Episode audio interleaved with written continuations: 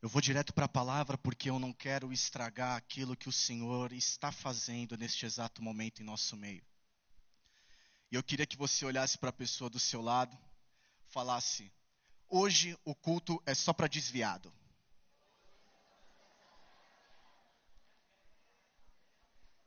O quê? Hoje o culto é só para desviado, é isso. Hoje o culto é só para quem está desviado. Só para quem está desviado.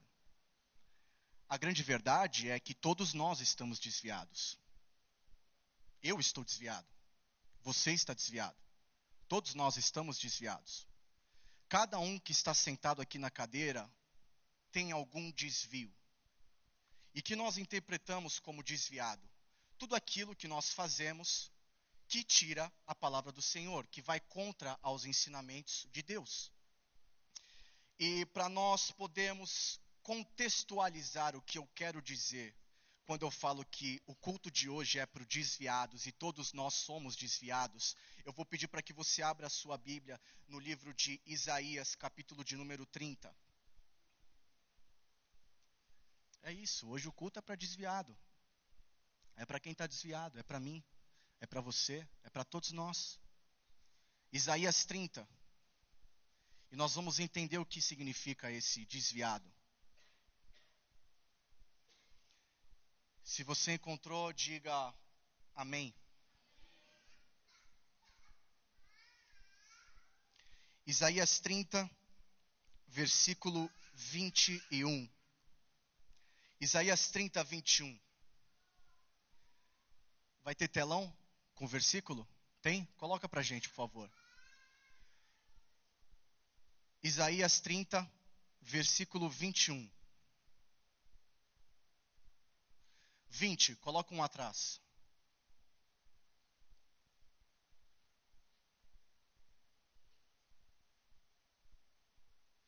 É melhor eu ler na, na versão que, que está aqui. Isaías 30, 21 diz: Quando te desviares para a direita e quando te desviares para a esquerda. Amém? Amém?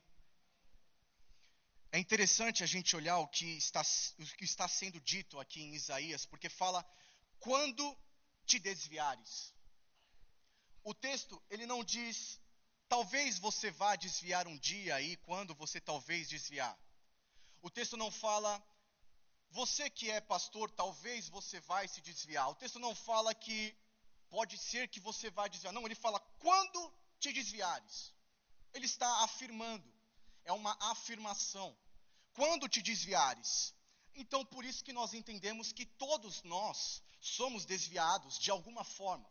Alguma área da nossa vida é desviada da palavra do Senhor às vezes a nossa vida financeira, às vezes a nossa vida amorosa, às vezes aquilo que nós vemos, às vezes aquilo que nós tocamos, às vezes da forma como nós falamos, às vezes os lugares que nós frequentamos, às vezes as pessoas que nós nos relacionamos, às vezes nós somos desviados. Vocês estão entendendo o que eu quero dizer quando digo que todos nós somos desviados? Alguma área da nossa vida é desviada. Alguma área da nossa vida é desviada. E é interessante observar porque o texto diz quando. Quando? E eu queria te perguntar: quando foi que você desviou? É, é Bíblia, gente. Quando te desviares para a direita e quando te desviares para a esquerda. Simples, uma frase simples. Então, o texto nos faz uma pergunta: quando? Quando foi que nessa determinada área da sua vida que só você sabe, e eu sei a minha área também, quando foi que nós desviamos? Faz, faz essa pergunta para você, não precisa responder, mas enquanto nós meditamos aqui na palavra, responda essa pergunta: quando foi que você se desviou? Quando foi que talvez você tenha se desviado naquilo que você tocou, naquilo que você falou, naquele lugar aonde você foi? Quando foi que você desviou? Desviou do que, Gabriel? Daquilo que o Senhor nos ensina. Eu não sei, Gabriel. Não, a gente sabe quando nós desviamos determinada área da nossa vida. É muito comum a gente esquecer os nossos acertos. É muito comum as pessoas ao nosso redor esquecerem, às vezes, que nós agimos corretamente. Mas é muito comum as pessoas ao nosso redor apontar quando nós erramos. É muito comum nós mesmos apenas focarmos naquilo que a gente faz de errado e a gente esquece aquilo que a gente faz certo. Então, a gente sabe quando a gente desviou. Eu estou falando isso porque a gente sabe quando a gente desvia. A gente sabe quando a gente erra. A gente sabe quando a gente vai contra os ensinamentos de Deus. Você até nem lê a Bíblia, mas você frequenta a igreja, então você ouve um doido lá que está pregando para você, que está se matando para você, e você sabe o que é certo e o que é errado, mesmo sem você ler a Bíblia. Nós sabemos quando nós erramos, porque o erro, ele, ele, ele traz uma, uma, uma, uma sensação de estar sujo. Ele traz uma sensação que nem se fosse jogar barro na água, mistura, fica tudo, tudo, tudo sujo, turvo.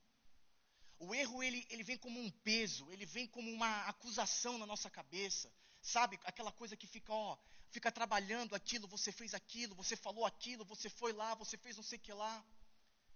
O erro ele faz isso com a gente. Então, quando nós lemos quando te desviares, quando, quando, quando, quando foi que eu e você, nós, nos desviamos nessa área que está aí na sua cabeça agora? Quando foi? É, é, é importante nós fazermos essa pergunta, porque nós voltamos para o dia. Quando a gente pergunta quando foi que eu desviei, você volta para o dia, você volta para o lugar e você volta na hora exata. Você sabe exatamente o dia, o lugar e a hora, quem estava, como foi, como é que aconteceu, o que você deveria ter feito. Quando nós perguntamos quando foi que eu desviei, a gente te, pode voltar para o lugar. Além disso, quando nós fazemos essa pergunta, a gente, ela, ela nos força a pensarmos novamente o que faríamos. Quando nós perguntamos quando foi que eu desviei, a gente para para analisar e a gente fala: bom, cara, eu não faria isso, eu não faria dessa forma, talvez eu não teria ido àquele lugar, talvez eu não teria aceitado o convite, talvez eu não, eu não teria trocado aquela mensagem. Quando foi? Volta para aquele lugar agora. Eu queria que você mentalmente pudesse fazer esse exercício. E pensa o que você faria diferente. Só que o grande erro desse exercício é que nós pensamos o que o meu eu faria. E ser cristão não se trata do seu eu, se trata do grande eu sou. O que vai nos dar o discernimento é o que Cristo faria nessa situação que nós cedemos ao erro. Por isso, quando nós nos encontramos em momentos onde nós podemos desviar do caminho de Deus, nós devemos entender e reconhecer o que Cristo faria. A palavra quando expressa uma, uma, uma, uma circunstância de tempo. Ou seja, a gente pode ler esse versículo assim: durante o tempo em que desviei para a direita e quando me desviei para a esquerda, ou no tempo em que estive desviado ou seja, você pode estar desviado nesse exato momento em alguma área. Você pode estar vivendo desviado da palavra de Deus há muito tempo. Talvez você que está anos na igreja, talvez você que está no começo da igreja, talvez aquele que nunca veio para a igreja e nunca falaram para você, mas talvez entraram pessoas aqui hoje desviadas do que a palavra do Senhor nos ensina. Desviado em determinada área da nossa vida. Mas olha o que o versículo, o, como o versículo termina. Os teus ouvidos ouvirão atrás de ti uma palavra dizendo: Este é o caminho e andai por ele. A Bíblia nos ensina que o seu ouvido não é o seu, não é o meu, é o seu. Você ouvirá. Você vai ouvir, cada um aqui vai ouvir atrás de você uma voz dizendo: Este é o caminho, andai nele. Olha o que a Bíblia está falando. A Bíblia está falando que você vai ouvir uma voz falando: anda nesse caminho.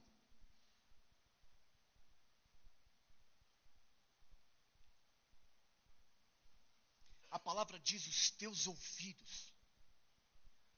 Os teus ouvidos, o teu ouvido, não o meu, o teu. Não é um pastor que vai te chamar na frente e falar para você. Não é um louvor que também, também isso pode acontecer, mas a palavra específica fala que você vai ter uma experiência com Deus, que você vai ser impactado pela presença de Deus e você vai reconhecer o caminho, porque Cristo vai falar com você. Eu não sei você, meu irmão, mas eu anseio para que Cristo fale comigo e me mostre o caminho. Porque nessa vida há muitos caminhos que nós podemos fazer, mas nem todos eles são os caminhos de Deus. Dentro da igreja. Dentro da igreja. Pessoas que vivem anos na igreja, mas não seguem o caminho de Deus, elas seguem o caminho que elas querem. Isso, ó, ó, ó, no nosso meio. Tá cheio. Os teus ouvidos ouvirão. Isso mostra que, independente se nós entramos aqui desviados, ou se o nosso passado é desviado, não importa a forma como nós entramos aqui, isso mostra que, independente das escolhas erradas feitas no passado, o Senhor já tinha determinado, porque Ele falou: os teus ouvidos ouvirão, ouvirão, está no futuro. E o Senhor é quem escreveu o nosso futuro. O Senhor é quem escreveu a minha e a sua vida por toda eternidade, cada vírgula, cada parágrafo, cada situação, Ele sabe de tudo que nós vamos passar.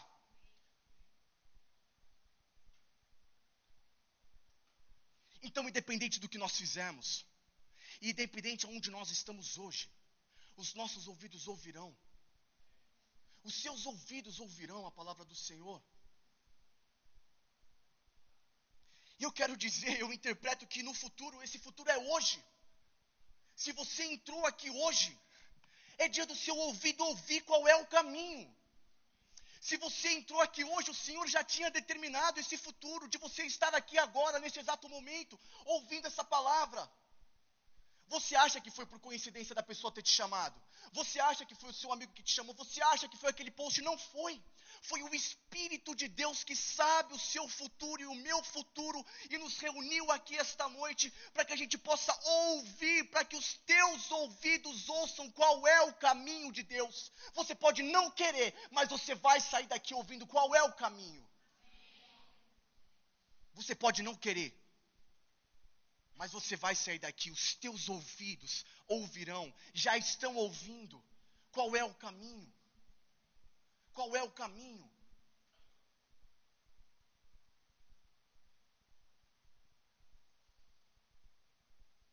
Este é o caminho. Andai por ele. Agora, andar no caminho exige algumas coisas de nós. Andar no caminho de Deus, andar segundo os ensinamentos que a Bíblia nos coloca, exige algumas coisas de nós. E isso é um problema. Exigência nos nossos dias é um grande problema. Porque a, a, a, nossa geração, nós jovens, ao qual eu faço parte e estou incluso nessa geração, nós não aceitamos exigências mais. Nós não aceitamos mais que, por exemplo, o seu pai ou a sua mãe, a minha mãe, hein, fale, vá arrumar a cama ela está exigindo algo. O que, que nós fazemos? Não arrumamos. Quantas exigências são feitas? Simplesmente, meu irmão, eu não vou falar dos cosmos, eu não vou ser profundo, é simplicidade. Quantas vezes foram exigidas coisas na sua casa que você não correspondeu? Quando eu não correspondi. Muitas vezes. Muitas vezes. Por quê? O jovem de hoje não sabe ser exigido. Quando pressiona hispana. Quando nós chegamos no nosso trabalho, que nós somos exigidos, nós reclamamos. Ah, esse patrão exige muito de mim, esse trabalho exige muito de mim, exige demais. Quando nós vamos para as nossas escolas, para quem está na escola, o professor passou tal trabalho. Não, o professor passou muita lição de casa, ele está exigindo demais. Na faculdade, nós falamos, não, tem muita coisa, está sendo exigido demais de mim, então nós não sabemos lidar com exigência. Agora, o Evangelho é exigente, meu irmão.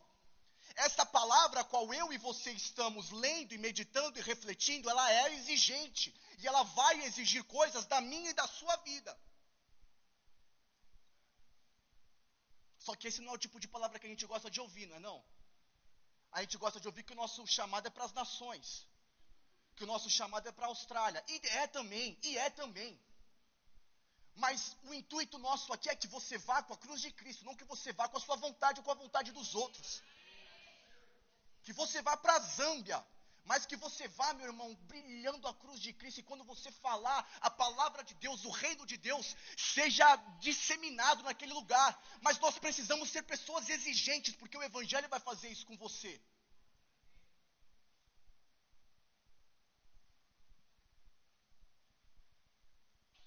Só que nós não sabemos lidar com exigência, né? Então sabe o que acontece na igreja hoje? O jovem entra e fala assim: Eu não quero que Deus me exija nada, mas só quero estar na presença dele. Ó, ó, ó. Cheio, cheio. A gente pula aqui, a gente pula. A gente dança, a gente dança, a gente grita, grita. A gente faz break dance, faz, a gente faz rima, faz, a gente faz tudo aqui, meu irmão. Mas quando o evangelho começa a nos exigir algumas posturas, nós correspondemos também. O problema é que hoje as pessoas têm ido em lugares diferentes, conhecem todos os movimentos do Brasil, mas ela só quer sentar e ser uma participante, quer ficar só olhando, só olhando. Mas quando entra em um lugar e ouve que será exigido de você uma postura, porque a palavra de Deus nos exige, o lugar é ruim, sai fora. Sai fora porque esse lugar não é bom. Sabe por que você não encontra esse lugar cheio? Porque aqui há vidas que entenderam que é preciso se submeter ao que o Evangelho nos apresenta. E isso não é popular. E isso não lota. E isso não tem evento nenhum que enche. Ouvir que nós precisamos abrir mão das nossas vontades, abrir mão daquilo que o mundo diz que é bom, para nós vivermos aquilo que Jesus Cristo nos exige. Complicado, né? Complicado. E aí, a gente, a gente acaba vendo várias pessoas entrando dentro da, das igrejas é, é, só para especular. Só para ele olhar. Ele vem aqui, ele olha. É, esse louvor aí não é muito bom, não. Esse negócio aí, não gostei desse negócio aí. Você quer? Não gostei. Não gostei. O cara vem só para analisar. Essas pessoas nunca serão ministradas, quanto menos ministros. Porque você não está se submetendo ao que o Evangelho exige. Não ao que o homem está falando, mas o que a palavra do Senhor nos apresenta. E enquanto não aceitarmos as exigências que a palavra nos faz, nós nunca iremos compreender o porquê nós existimos.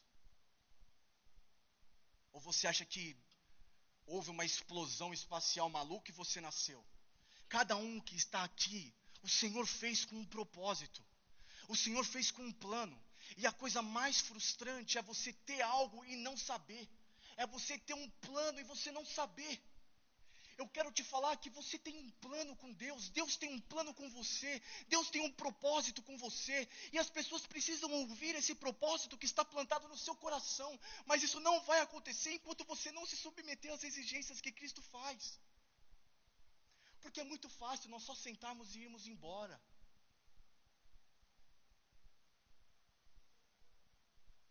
O ministério, meus irmãos, aquelas pessoas que trabalham na igreja, seja qual for o serviço, seja qual for a área, não é para pessoas decepcionadas.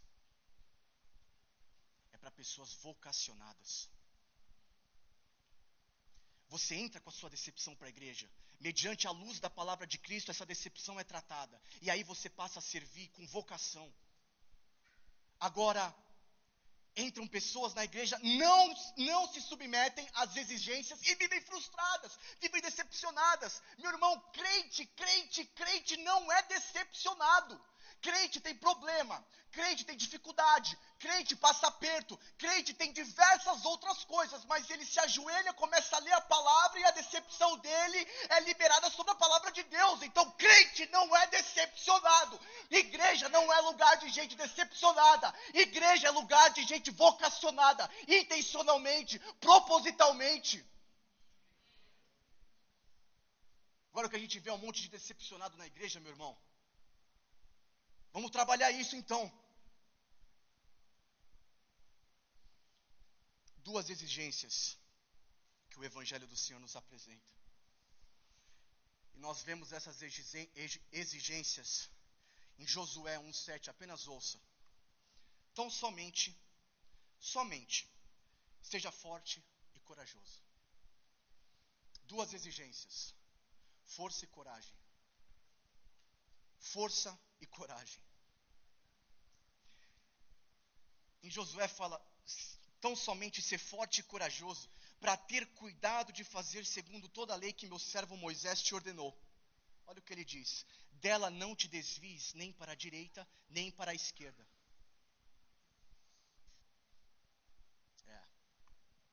Tá faltando coragem e tá faltando força nos dias de hoje. Na minha vida, meu irmão. Eu falo na minha vida.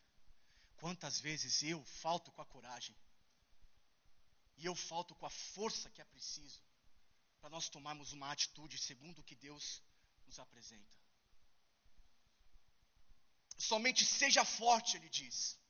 Já ouviu aquela frase: só os fortes sobrevivem? Mas esse é um problema, porque nós achamos que o Evangelho, a palavra de Deus, é apenas para sobreviver. Mas a nossa força e a nossa persistência no Evangelho é para abundância de vida a palavra do Senhor, nós estamos na igreja em um sábado à noite, onde está tendo mil e quinhentas baladas, não sei quantas matinês, sei lá o que está tendo, mano. Está tendo festa junina, quentão, está todo mundo bêbado. Mas por que nós estamos aqui? Porque eu e você estamos aqui. Porque nós compreendemos que essa palavra é a verdadeira abundância de vida. Nós entendemos que lendo a palavra, se submetendo à exigência da palavra, nós saímos daqui cheios do propósito que nós fomos criados para servir e viver. Qual é a graça de nós sairmos e vermos várias pessoas cheias de si, mas nada delas? Qual é a graça de nós sairmos passar por essa porta e vemos várias pessoas com um corpo esbelto, com um corpo maravilhoso, por conta que, que tem medo de mostrar o que elas verdadeiramente são?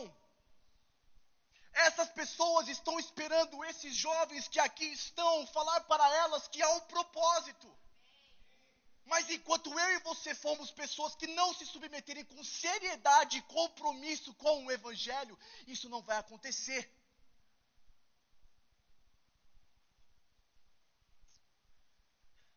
Nós achamos que as pessoas lá fora acham que isso aqui é para te bitolar. As pessoas lá fora acham que isso aqui é uma caixa que te colocam dentro e você recebe ordem e você é doutrinado, e você anda com, com igual cavalo, com aquela coisa nos seus olhos para você não olhar para o lado. Meu irmão, leva essa frase com você: carregar minha cruz só me faz mais leve. Viver no propósito de Deus para minha vida só me faz mais leve. Ler a palavra do Senhor e eu começar a entender o que Ele está falando para minha vida só me faz mais leve. E quantas pessoas no mundo acham que você aqui dentro é um bitolado, é um trouxa, é um besta? Não, nós não somos. Nós somos pessoas que estão entendendo qual é o caminho que devemos andar, mas para não andarmos sozinhos, para chamarmos os outros para andar com a gente. Você precisa ouvir qual é o caminho que o Senhor tem para a sua vida. Você precisa optar parar de desviar do caminho. Porque há pessoas aqui que andavam no caminho, mas viam um atalho e sem orientação de Deus, muitas vezes nós não voltamos. Muitas vezes nós não voltamos.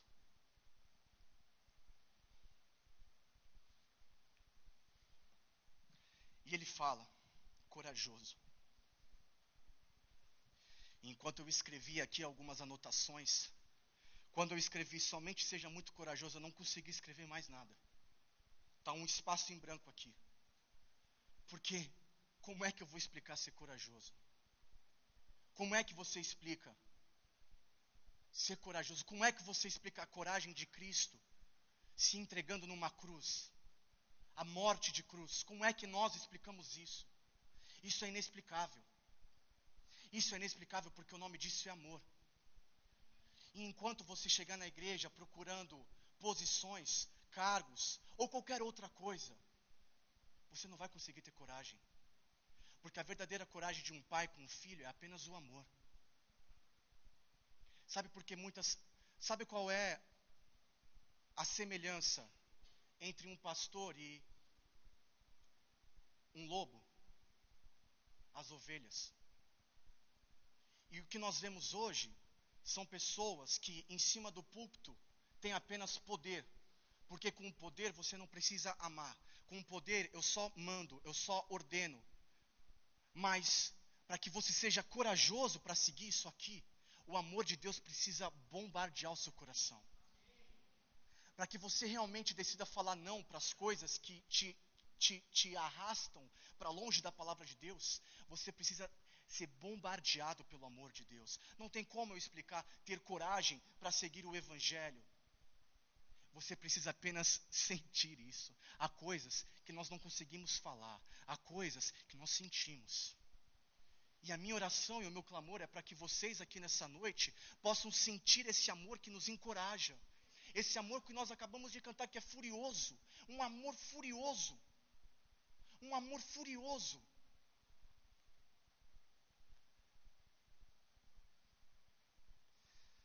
Mas a, a, a nossa coragem, a nossa força são direcionadas para viver segundo o que o Senhor nos, nos mostra. Porque assim como Paulo dizia, nós não vamos desperdiçar forças em vão. Tem muita gente gastando força com o que não é para gastar, meu irmão. Para de se desgastar com gente que não valoriza você, mulher. Para de se desgastar com aquele carinha que te trata só como mais uma. Qual é a graça disso? Ele é bonitinho, ele é muito bonitinho. Mas não passa de uma madeira oca. O amor que o Senhor tem para te oferecer não é o amor que vai durar uma noite. É o amor que depois da noite ele te abraça e vem, filha amada, eu te amo. Esse é o tipo de amor que a nossa geração tem precisado compreender. Não o amor, o amor traiçoeiro, o amor com segundas intenções mas o verdadeiro amor de Cristo. E quando você compreender o verdadeiro amor de Cristo, você terá coragem para falar para as pessoas dessa palavra.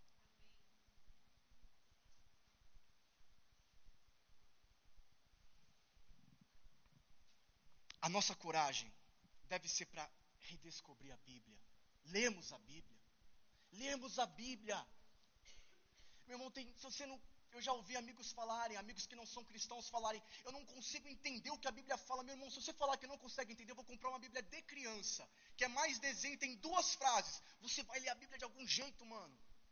Você vai ler a Bíblia de algum jeito. A nossa coragem tem que ser para redescobrir a palavra. Porque é por meio da palavra de Deus que Ele continua falando com a gente até os dias de hoje mas nós queremos ouvir a palavra de Deus sem ler a palavra de Deus. Sem ler a palavra de Deus. A verdade, a verdade que está escrita aqui há mais de dois mil anos atrás, continua sendo a verdade. A verdade não mudou. O que mudou foram os filhos. O que mudou foi a forma como os filhos se relacionam com a verdade. Essa deve ser a nossa marca. Um verdadeiro cristão precisa mostrar as marcas do Evangelho. Nós precisamos mostrar que nós realmente recebemos essa palavra, que nós lutamos por isso, que nós somos fortes e corajosos para viver por isso, para que outras pessoas possam olhar e ver as nossas marcas. Agora, qual é a marca que você tem carregado? Qual é a marca que você tem carregado? Faça essa pergunta para você mesmo, para você mesma. Qual é a marca que nós temos carregado quando as pessoas olham para nós? É a marca de um mundo vazio, sem esperança, cheio de crises? Ou é a marca do Evangelho? Ou é a marca de Cristo? Eu quero passar a ter mais marcas do Evangelho. Eu quero passar a ter mais marcas do Evangelho.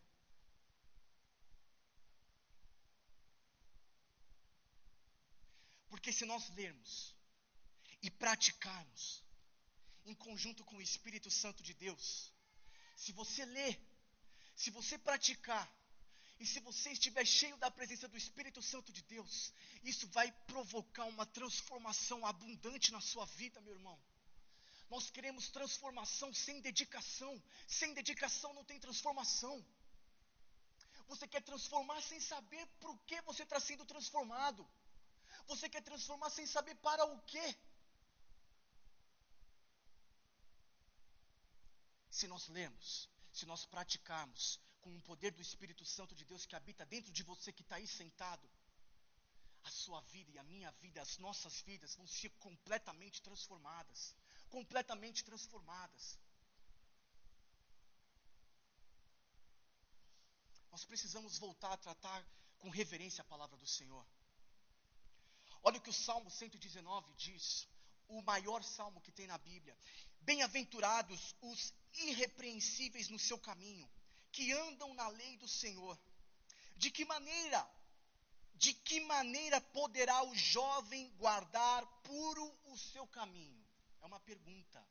De que maneira a Bíblia está falando? De que maneira eu, jovem, você, jovem, todos nós jovens, amém? Só tem jovem aqui, glória a Deus, aleluia, tio Weber, cabelo branco, mas você é jovem, mano. Você está com a gente aí. Para dar uma descontraída, porque a galera tá tipo. Calma, calma. De que maneira nós, jovens, podemos conservar o nosso caminho puro? Meu Deus do céu, olha o que a Bíblia está falando. E ela responde. Ela responde de que maneira você quer conservar o seu caminho puro? Observando segundo a palavra. Está aqui para você viver em santidade. A santidade que tanto é pregada, que tanto é falada, que tanto é desejada, que tanto é buscada, que tanto é louvada. Leia a palavra. Observe a palavra. Viva a palavra pratique a palavra. Simples. Qual é a dificuldade disso?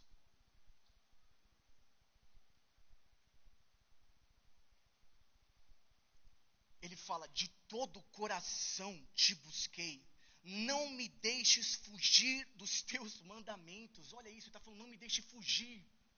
Porque a nossa carne, ela, ela não se converte, não adianta.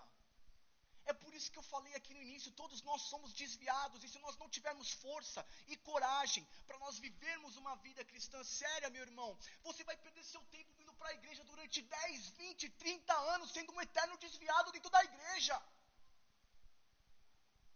Nós não podemos ser uma geração de jovens, futuros adultos, futuras pessoas que vão constituir a igreja desviados. Nós temos urgência em trabalhar isso nas nossas vidas, gente. Nós temos urgência por jovens que têm um compromisso. Compromisso com a palavra, não compromisso com a multidão, compromisso com a palavra, não compromisso com o Instagram, compromisso com a palavra, não compromisso com o Facebook.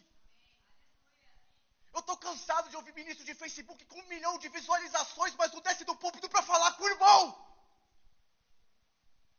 O que é que tem nos influenciado? O que é que tem trabalhado as nossas mentes, meu irmão? Nós ansiamos por pastores de verdade, que abraça a ovelha, que vive a igreja. Mas não, hoje é muito agradável nós só sentarmos, vemos um movimento muito legal de pessoas muito bonitinhas e saímos desviados. Nós não estamos aqui para ouvir o que nós queremos. Porque eu gostaria muito de ouvir que eu teria um carro, uma casa, morar, um sucesso. E por meio de Cristo nós teremos aquilo que Ele desejar. E para nós será o suficiente. E para nós será o suficiente. Eu não quero nada mais do que Cristo tem para me dar. Não quero mais nada do que Cristo tem para me dar. Eu já estou quase finalizando. De todo o coração te busquei. Não me deixes fugir aos teus mandamentos. Guardo no coração as tuas palavras para não pecar contra ti. Guardo no coração as tuas palavras para não pecar contra ti. A santidade é formada em nós quando nós somos fiéis nos detalhes do dia a dia. Sabe como você é formado santo? Quando na terça-feira à tarde você recebe uma mensagem no seu WhatsApp daquele cara que você olha já há dois anos e você fala: Isso não é o que Cristo tem para a minha vida. Você exclui aquela mensagem. Nossa, Gabriel, eu imaginei que você ia falar da cosmovisão e de como a teologia cristã no século 21. Não. Eu estou falando que a santidade de Cristo na sua vida é formada quando na terça-feira à tarde você recebe uma mensagem daquele cara e você deleta, porque você sabe que Deus tem um plano na sua vida. Eu estou falando que a santidade é formada na sua vida. Quando nós, jovens, vemos pessoas fazendo coisas das quais nós sabemos que é erradas, e você liga para o seu pai, ou se você dirige, você pega o seu carro, ou se você tem duas pernas e você anda, você chama um ônibus e você vai embora daquele lugar, porque você sabe que aquele lugar vai influenciar a sua vida. Isso é a santidade sendo formada. Você não será santo impondo a mão sobre você e declarando você, e você não vai ser santo somente, somente assim. Somente assim, isso te impulsionará, mas sem atitude, meu irmão, você não vai chegar a lugar nenhum. Porque o evangelho foi feito por pessoas com atitude. Os apóstolos eram pessoas com atitude. As pessoas que influenciam as multidões são pessoas com atitude. Mas enquanto nós não tivermos uma vida de atitude para com Cristo, nós não chegaremos a lugar nenhum. E eu não estou dedicando uma vida para Cristo para chegar a lugar nenhum. Eu decidi que, se fosse para viver o Evangelho, eu ia viver com tudo que eu tinha, e com tudo que eu tenho, e com tudo que eu posso dar. Esse tem que ser o nosso desejo.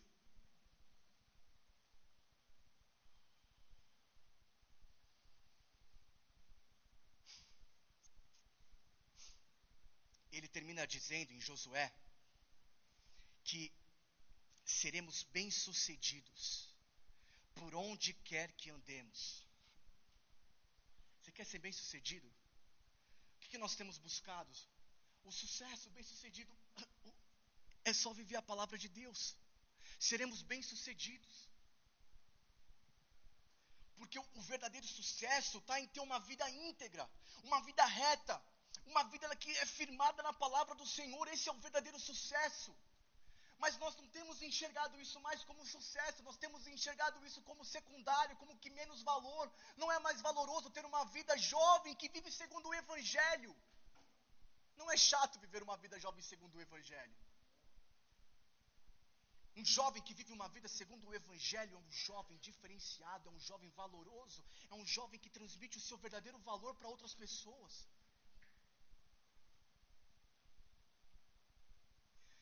Não é o nosso entorno que define quem nós somos. Menina, não é aquela blogueira que vai definir quem você é, pelo amor de Deus. Não é, não é, não é, não é, não é. Não é. As pessoas falam por uma câmera que nunca entrariam na sua casa para falar com você. E nós reverenciamos isso. E se, e se nós passarmos a reverenciar a Bíblia, o que ela diz sobre nós, o que vai acontecer? Sabe o que vai acontecer? Blogueira vai falar para você o que está acontecendo, porque o que você carrega tem motivado outras pessoas. Mas nós somos motivados por pessoas vazias ao invés de sermos motivados por pessoas cheias, verdadeiramente cheias. Eu estou cansado de sermos influenciados por cheios de besteira. Nós ansiamos por jovens cheios da palavra de Deus, da Bíblia.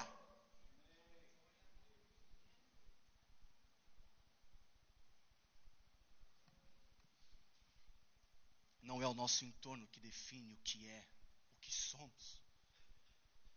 É Cristo que define o que você é. É Jesus que define o que você é. É a palavra do Senhor que define o que você é. Não é o seu bairro que define o que você é. Não é a sua localidade que define o que você é. Não é o que as pessoas dizem que define o que você é. Não é a circunstância do seu trabalho que define o que você é. O que define o que nós somos é a palavra de Deus. É a Bíblia. Gabriel, eu tenho 12 anos, não sei nem o que você está falando. Lê a Bíblia e você vai entender que você é definido por ela. Porque quando eu leio a Bíblia, eu não leio um livro de regras, eu me vejo, é um espelho que quando eu olho para ela, eu me vejo. Essa é a forma que nós devemos ler a Bíblia, não como um livro de história, de história em quadrinhos, mas um livro que mostra o nosso caráter, a nossa essência que tem sido esquecida, que tem sido deixada de lado.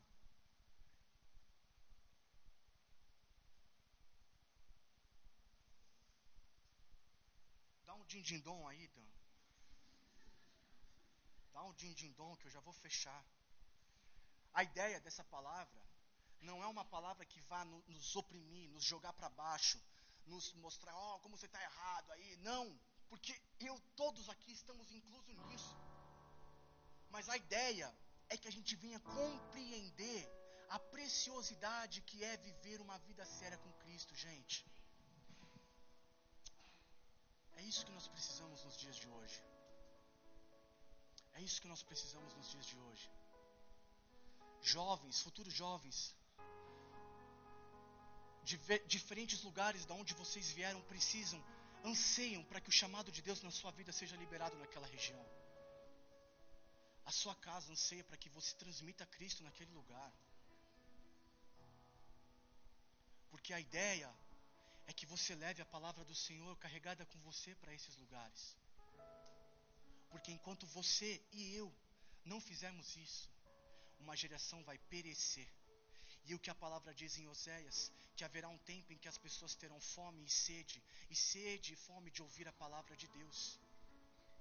Será que nós temos chegado a esse tempo já? Mas se nós chegamos, é tempo de eu e você nos levantarmos, cheios da palavra de Deus, e mostrar para uma geração que o verdadeiro valor delas está na palavra do Senhor, que a verdadeira liberdade, a verdadeira liberdade, a verdadeira curtição, o verdadeiro prazer está na palavra de Deus, porque ela me completa, porque ela me satisfaz, porque é nela que eu fico feliz, porque é nela que eu fico alegre, porque é na comunhão com vocês que eu me sinto satisfeito, porque é na igreja que eu vejo um lugar que me sustenta, que me alimenta, que me fortifica.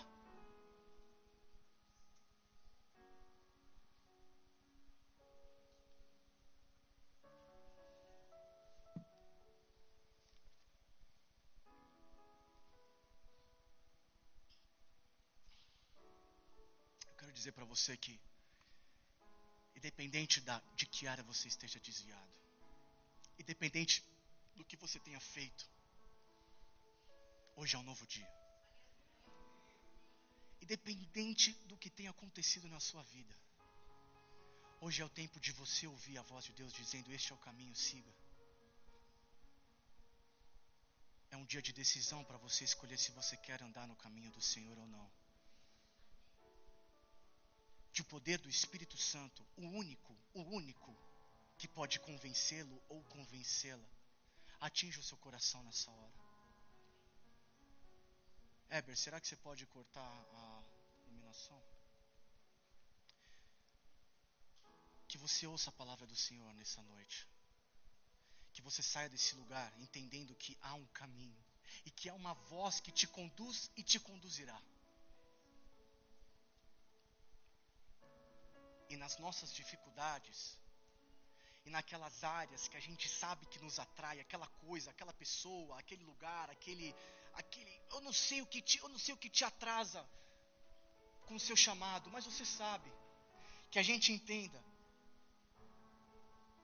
Porque olha o que nós lemos em 2 Coríntios 12, 9. Então ele me disse: A minha graça te basta. A minha graça te basta. Gabriel, mas ele é tão bonitinho. Gabriel, mas ela é tão bonitinha, é tão legal. É tão legal, é tão legal. Eu vejo o que as pessoas têm feito, é tão legal o que a juventude tem feito fora da igreja. Mas é tempo da juventude mostrar o que é legal dentro da igreja. E ele fala: A minha graça te basta, porque o poder se aperfeiçoa na fraqueza.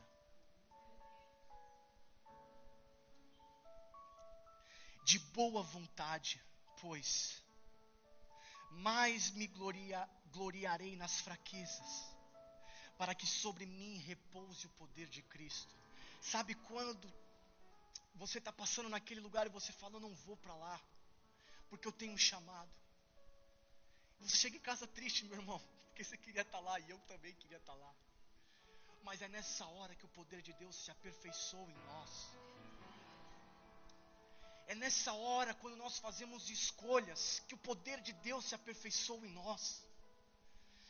É nessa hora que nós desejamos fazer as coisas de Deus, que nós podemos ver, ler e falar: a graça do Senhor me basta, porque o poder se aperfeiçoa na fraqueza, para que sobre mim repouse o poder de Cristo. Que sinto prazer nas minhas fraquezas. Meu irmão, você está desviado em algum lugar. Então sinta prazer nas fraquezas. Sinta prazer nas injúrias, nas necessidades, nas perseguições, nas angústias, por amor, por amor, por amor. Que o amor de Cristo possa invadir o seu coração nessa hora. Que o amor de Jesus possa invadir o seu espírito neste exato momento. Que o amor do Senhor possa te tocar. Que o amor do Senhor possa te tocar para que a gente possa falar, Senhor, na minha fraqueza, na minha injúria, na minha necessidade, na minha perseguição, na minha angústia, por amor de Cristo. Porque quando sou fraco, então é que sou forte.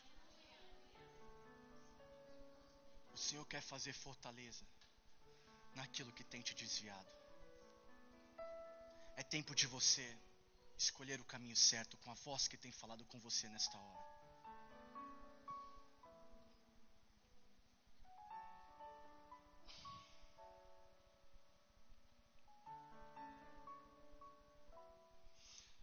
Olha que incrível.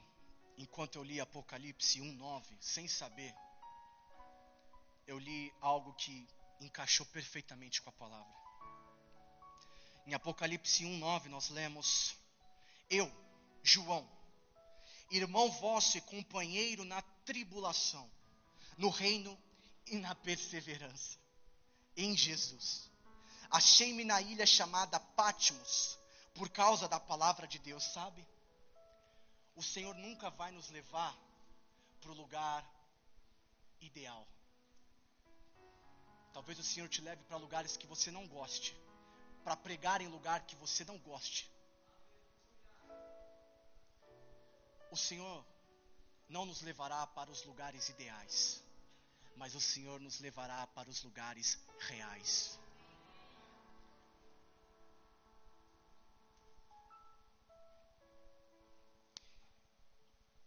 Achei-me na ilha chamada Pátimos por causa da palavra de Deus e do testemunho de Jesus. Versículo 10 de Apocalipse 1. Achei-me em espírito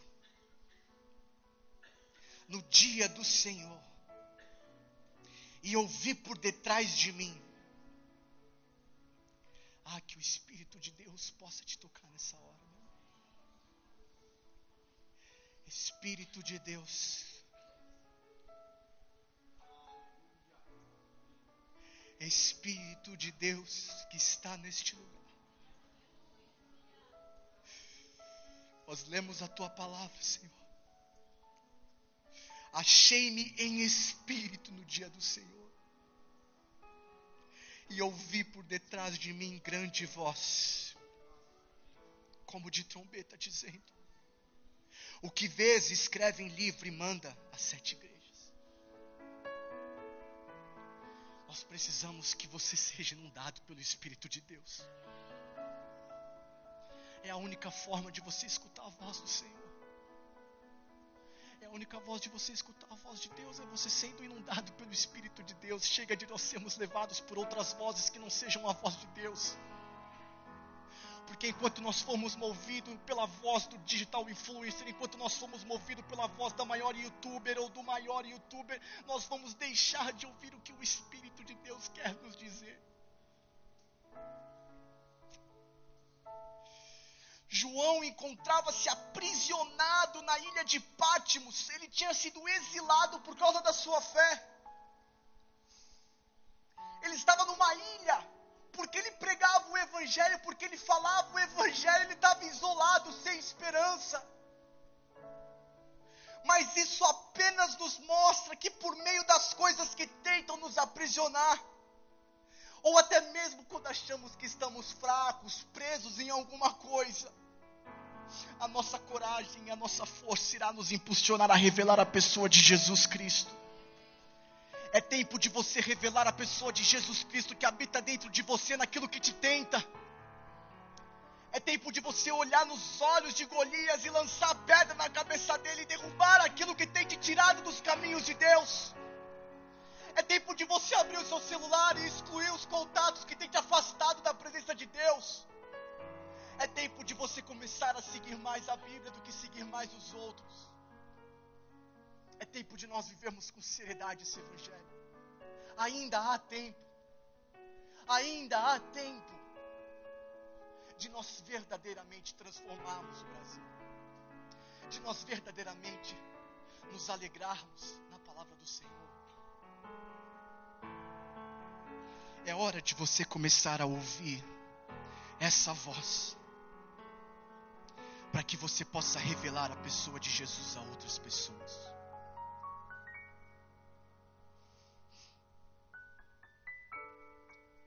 E eu queria que você, mulher, e você, homem, fosse forte e corajoso e corajosa. Se você quiser receber oração, se você acha que a palavra você se identificou com ela, eu gostaria de pedir que você viesse até a frente. Há pessoas aqui que vão orar pela sua vida. Se não houver pessoas, nós oramos e vamos para as nossas casas. Mas é preciso ser forte e corajoso para tomar uma decisão, para nós entendermos e compreendermos.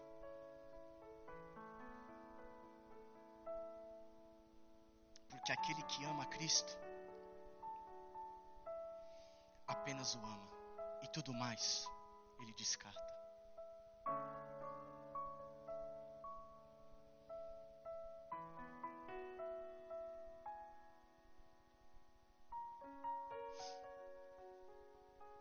Nós possamos ser fortes e corajosos para viver uma vida que muitas vezes não seria a vida que o mundo nos mostra como a vida ideal, mas que com certeza quando nós chegarmos no céu, o Senhor vai olhar para mim e para você e vai falar: entra para o descanso eterno, porque é lá que eu tenho colocado a minha esperança, é lá que eu tenho colocado os meus dias, que você possa colocar os seus dias no Senhor, porque é isso que nós precisamos.